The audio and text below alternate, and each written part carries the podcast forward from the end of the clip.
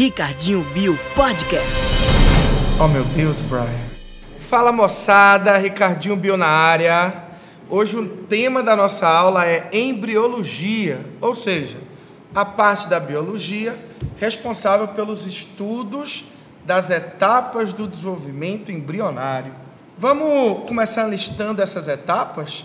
Tudo começa com a fecundação dos gametas haploides, forma-se a primeira célula diploide de um novo indivíduo.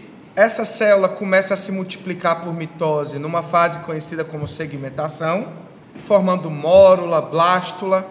Depois acontece a formação da gástrula, que a gente chama de gastrulação, e com seus eventos, iniciando posteriormente a organogênese, etapa em que os folhetos embrionários originam tecidos, órgãos e aí a gente já tem a formação das estruturas mais complexas do, do animal. Só relembrando que quando a gente estuda embriologia, a gente está estudando embriologia animal, tá? A embriologia vegetal a gente só vê a nível de graduação. A nível de ensino médio, a gente trabalha apenas com a embriologia animal. Então vamos nessa. Fecundação nada mais é do que a primeira etapa da embriologia, que consiste na fecundação união de gametas haploides e a fusão dos seus núcleos, processo conhecido como anfimixia ou cariogamia. Uma das consequências da fecundação, que é típica de uma reprodução sexuada, é a formação de uma célula ovo ou zigoto, tá? Primeira célula diploide de um novo indivíduo que vai começar a se multiplicar entrando na fase de segmentação. Na segmentação, essas mitoses sucessivas vai formando células, todas iguais, conhecidas como blastômeros. A primeira fase é a de mórula, que é um maciço embrionário. Mórula é um estágio embrionário inicial que a gente tem até 64 blastômeros. E depois da mórula, a gente continua a multiplicar essas células. Curioso que na, na biologia a gente usa o termo multiplicar e dividir como se fosse a mesma coisa. E aí a gente acaba originando a blástula, né? que é o o outro estágio do embrião, que não é mais maciço, tem uma cavidade interna chamada de blastocele, que é preenchida por um líquido conhecido como líquido blastular. Galera, as células tronco ah, nos estágios de mórula e blástula são classificadas como células tronco embrionárias. Elas têm uma potencialidade elevadíssima, só que existe um risco elevado de formação de processos tumorais, tá? De tumores. Durante essa segmentação, a gente não tem alteração de volume. Zigoto, mórula e blástula têm praticamente o mesmo tamanho. Mesmo a blástula tendo mais células do que mórula e zigoto, o tamanho é o mesmo porque é praticamente apenas divisão do citoplasma. Ainda não há ativação de genes específicos, especialização no processo. Gente, é na fase de blástula que ocorre a implantação do embrião no endométrio uterino. Essa implantação a gente chama de nidação. E é ela que é o diagnóstico para uma mulher estar tá grávida ou não. Então, a nidação é a fixação da blástula no endométrio uterino. Se a gente estiver se referindo à blástula humana, a gente usa o termo que é o blastocisto então, blastocisto é o nome dado à blástula humana. Bora classificar os tipos de ovos, os tipos de zigotos, tá? A gente sabe que todo o citoplasma do zigoto veio do óvulo, porque o espermatozoide só entrou com a cabecinha na fecundação. Ai, prof. É, ele contribuiu basicamente com o núcleo. Então, o citoplasma do zigoto é praticamente o citoplasma do gameta feminino. Então a gente vai classificar os tipos de ovos que se derivaram desses gametas femininos. Nos mamíferos, a gente tem um ovo com pouco vitela, chamado de oligolécito. A segmentação nesse ovo, ela é total e igual, formando células do mesmo tamanho. Nos ovos dos anfíbios, o vitelo ele se concentra no polo inferior, que a gente chama de polo vegetativo. Isso atrapalha a segmentação, mas ela continua atingindo o ovo inteiro. Só que as células da metade de baixo são maiores do que a metade de cima. Então é uma segmentação total, só que desigual, formando células grandes que são os macrômeros e as menores que são os micrômeros. Aves e répteis dependem muito de vitelo nessa fase que tem o ovo, na fase embrionária. E a grande quantidade de vitelo nos ovos de aves e répteis atrapalham a segmentação.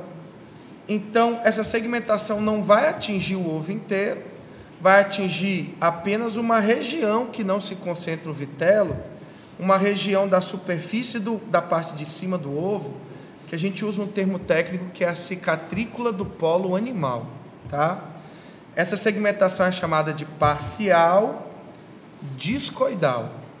Para finalizar, a gente tem os ovos dos insetos, então invertebrados, em que o vitelo se concentra na região central, fazendo com que a segmentação só ocorra na periferia, na superfície. É uma segmentação parcial do tipo periférica ou superficial. Bom, beleza. Agora a gente vai para uma outra etapa da embriologia, que é a gastrulação. A gastrulação é um divisor de águas assim. Os primeiros animais, as esponjas, eles não faziam gástrula. Então elas não formavam folhetos embrionários e na fase adulta não tinha tecidos corporais. A partir dos quinidários, todos os animais sofrem gastrulação.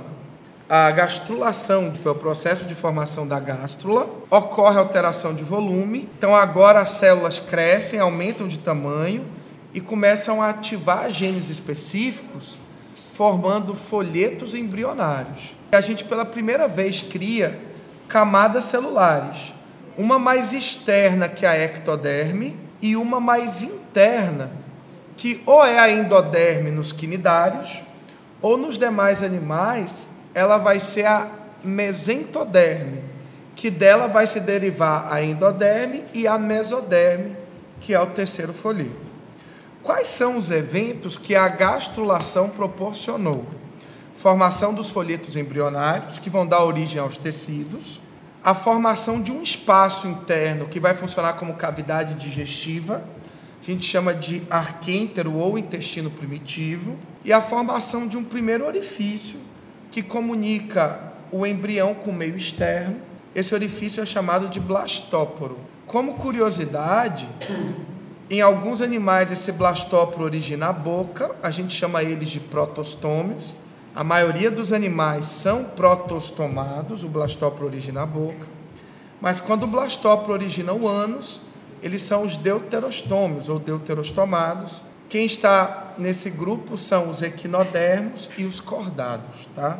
A organogênese é a etapa final, etapa no qual os folhetos embrionários vão dar origem aos tecidos.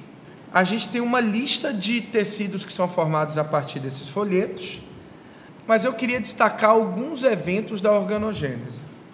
Um desses eventos importantes é a formação da notocorda. A notocorda ela é um cordão de sustentação do embrião do grupo dos cordados. Essa notocorda nos vertebrados, ela vai ser substituída pela coluna vertebral. Cuidado, ela não origina a coluna vertebral, ela é apenas substituída pela coluna. Ela se deriva da mesoderme e, como eu disse a vocês, ela é estrutura diagnóstica de cordados. Só cordados, em alguma fase da vida, formou notocorda. A notocorda também libera algumas substâncias que estimulam o desenvolvimento do tubo neural. Então, ela pode induzir a formação do tubo neural, tubo esse, cordão nervoso, que vai ser formado numa etapa conhecida como neurulação, que a gente vai ver agora. A neurulação, galera, é a formação do tubo neural a partir da ectoderme. Ocorre uma especialização dessas células da placa neural e ela vai se dobrar internamente, formando uma depressão. No estágio intermediário tem a impressão de uma goteira, depois se destaca e forma um, um cordãozinho cilíndrico, que é um cordão nervoso que fica no dorso do animal, a gente chama de tubo neural, tá? Que vai dar origem ao sistema nervoso central nos vertebrados. Agora a gente vai falar da parte mais legal da embriologia, são os anexos embrionários. Os anexos embrionários são estruturas formadas exclusivamente pelos vertebrados que otimizam o seu desenvolvimento na fase embrionária. A gente vai começar falando do saco vitelino. O saco vitelino, galera, é o primeiro anexo embrionário que surgiu. Ele é responsável por armazenar nutrientes, então tem vitelo dentro dessa bolsa, dessa vesícula vitelínica. E lembre muito bem que ele sai da região anterior do intestino do embrião. Como o mamífero tem placenta, ele prescinde de saco vitelino. Então, o saco vitelino nos mamíferos é atrofiado. E é bem desenvolvido em peixes, répteis, aves, praticamente todos os outros vertebrados. O amnion é um anexo muito importante, é o anexo que envolve o embrião, ao contrário da placenta, que não envolve o embrião, mas ele é preenchido por uma bolsa que tem um líquido e esse líquido amortece impacto, tem proteção contra choques mecânicos, evita o ressecamento do embrião e existe um exame que retira-se a amostra do líquido amniótico do bebê para poder ter um diagnóstico de alguma síndrome cromossômica e tal a gente chama de amniocentese, pode ser recomendado para algumas mulheres durante o pré-natal. A partir dos répteis surgiu o ovo amniótico, que é o ovo que tem um amnion envolvendo o embrião, e a gente considera isso um marco importante na evolução dos animais, porque os animais que têm ovo amniótico, eles passaram a conquistar o ambiente terrestre, tá? Porque agora pode depositar os ovos fora da água, então diminuiu a dependência de água. O alantoide é um anexo que atua de uma forma similar à placenta para quem não tem placenta. Então é responsável pelas trocas gasosas e armazena as excretas que são tóxicas produzidas pelo embrião e também participa da absorção do cálcio na casca, tanto para a formação dos ossos do embrião, quanto para deixar a casca mais frágil e o, o filhotinho romper e conseguir nascer, né? É bem desenvolvido em ave e réptil, que tem ovo de casca calcária, e pelo fato dos mamíferos terem placenta, o alantoide é atrofiado nos mamíferos. O córion é uma membrana muito fina que envolve os outros anexos e nos mamíferos esse córion se funde ao endométrio uterino e forma as vilosidades coriônicas, que é uma parte importante da placenta a partir do terceiro mês. Só lembrando que peixes e anfíbios têm apenas saco vitelíneo, répteis, aves e mamíferos têm saco vitelíneo, amnion, córion e alantoide, e placenta e cordão umbilical eu só tenho em mamíferos, ok? Lembrando que não são todos os mamíferos também, é um grupo chamado de eutéria ou mamíferos placentários. Galera, vamos finalizando o nosso resuminho de embriologia. É como diz aquele velho ditado, né? FOY, fui. Valeu. Ricardinho Bio Podcast. Oh meu Deus, Brian.